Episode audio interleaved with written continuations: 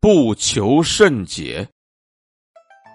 这个典故呢，出自西晋著名的文学家陶渊明所著的自传《五柳先生传》。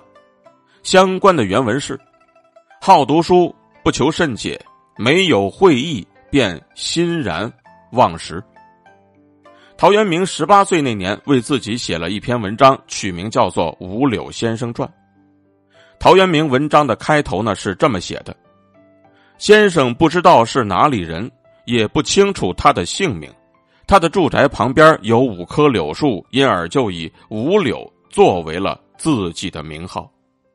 先生喜爱娴静，不多说话，也不羡慕荣华利禄，非常喜欢读书，貌似对所读的书呢也不执着于字句的解释。”每当对书中的意义有一些体会的时候，就高兴的忘记了吃饭。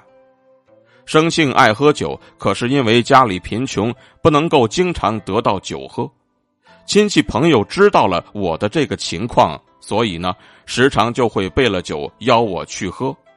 而我到那里去之后呢，总是会把他们准备的所有酒都给喝光了。其实这里的不求甚解所表达的，便是陶渊明一种道法自然、天人合一的状态。